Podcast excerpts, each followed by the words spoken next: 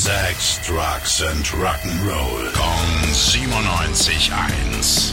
Rock News. The Boss, Bruce Springsteen. Ja, der hat am Wochenende in Hamburg ein ordentliches Konzert hingelegt. Mit an Bord natürlich eine Setlist voll mit Klassikern wie Born to Run, Badlands und The River. Eigentlich war einfach alles mit dabei.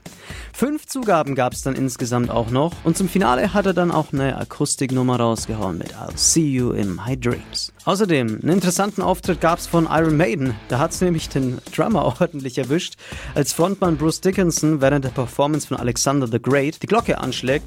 Ja, da haut das Ding direkt mal komplett aus den Seilen und stürzt dem Drummer auf den Rücken. Den hat das Ganze aber tatsächlich recht wenig gejuckt und er hat einfach total souverän weitergespielt. Sind halt schon echte Profis da bei Iron Maiden.